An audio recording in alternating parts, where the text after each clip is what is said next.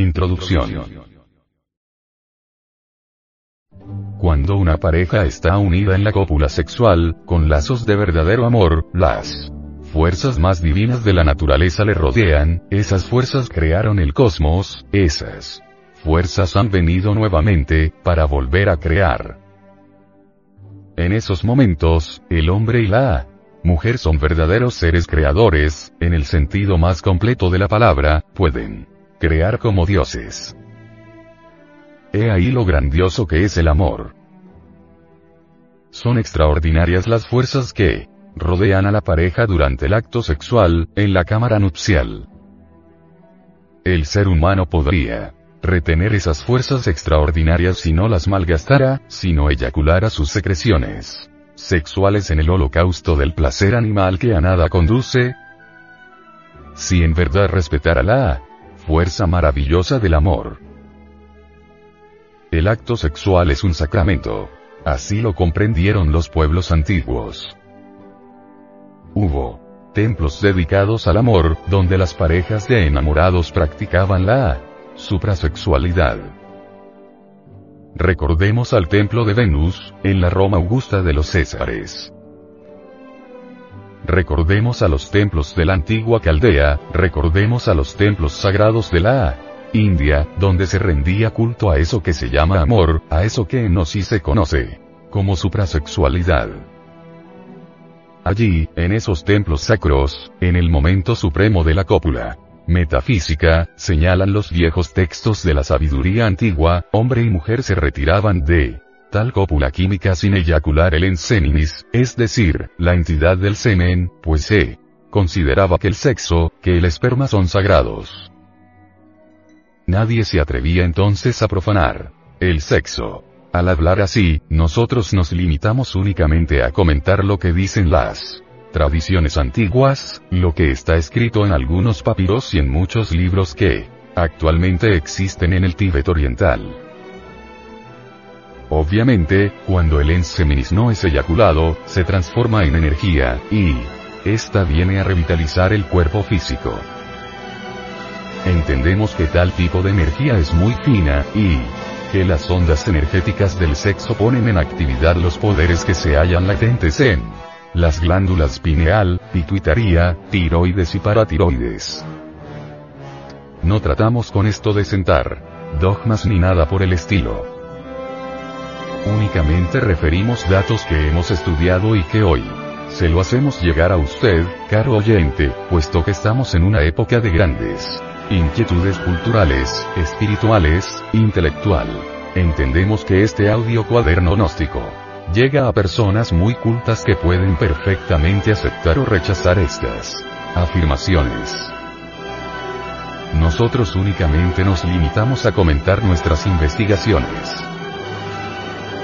El fisiólogo norteamericano, Brown Square, demostró que muchas enfermedades nerviosas y del cerebro, podrían desaparecer si se evitara, durante la cópula química, precisamente eso que se llama orgasmo, en fisiología, o espasmo. Naturalmente, Brown Squart fue muy criticado, se le consideró inmoral, pero no hay duda de que se acercó a un gran secreto, al secreto de la suprasexualidad. Los suprasexuales de todos los tiempos, debido precisamente a su formación religiosa y a su cópula química especial, gozaron de facultades que los seres humanos de esta época desconocen. El venerable maestro, Samael Aumeor, dice, En el amor hay un secreto, y este me parece que ha sido muy bien estudiado por Sigmund Freud. La sublimación de la energía creadora. Obviamente, el hombre y la mujer son como dos partes de un mismo ser. El hombre salió del Edén acompañado de su esposa, y debe regresar al Edén con su misma esposa. Con otras palabras diría, el hombre salió del Edén por las puertas del sexo, y solamente por esa puerta puede retornar al Edén. El Edén es el mismo sexo. ¿Qué ingentes poderes se despertarían si la humanidad aceptara el sistema de la comunidad Oneida, o el de Brown Square, o el de Krungeller? Esto es algo que los médicos, los hombres de ciencia podrían investigar. Yo me limito, sencillamente, a pensar que de la transmutación y sublimación de la energía creadora, deviene una transformación psicológica, fisiológica, biológica, radical. El superhombre de Nietzsche podría lograrse mediante la transmutación de la libido sexual. Empero lo principal es saber amar. Sin amor, no es posible realizar todos estos prodigios. Observen ustedes que siempre al lado de los grandes hombres, aparecen las grandes mujeres.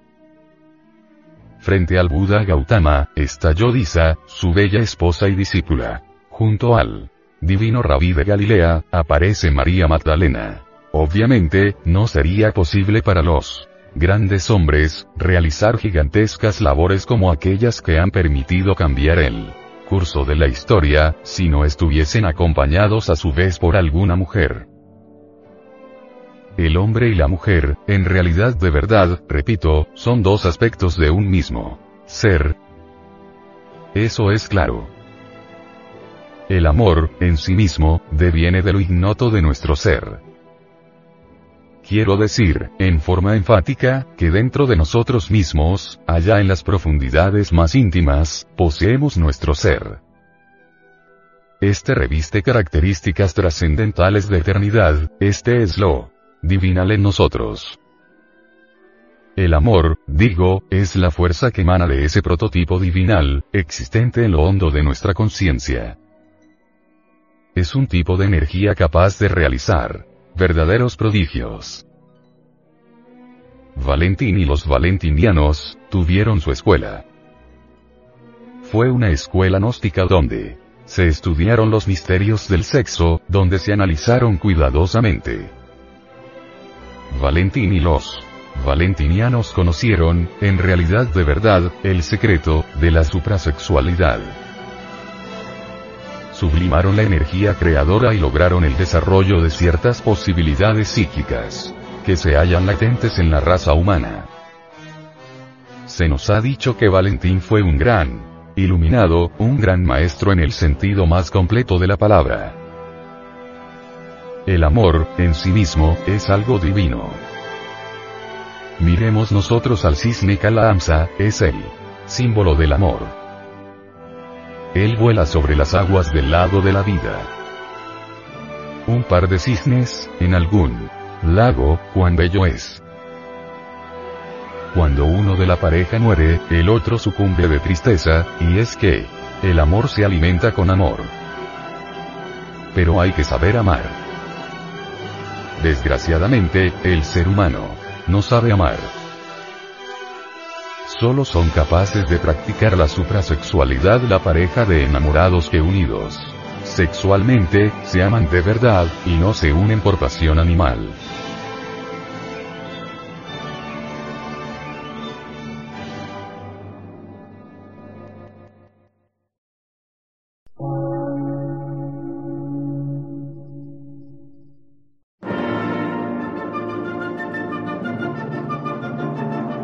Emisora, gnóstica, transmundial.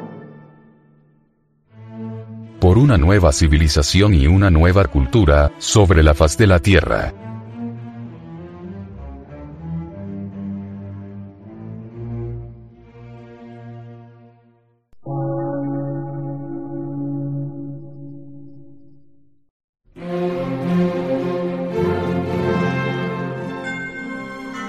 Medio de radiodifusión científico, artístico, místico y filosófico, de la Asociación Colombiana de Centros de Estudios Gnósticos, Antropológicos, Psicológicos y Culturales. A.C.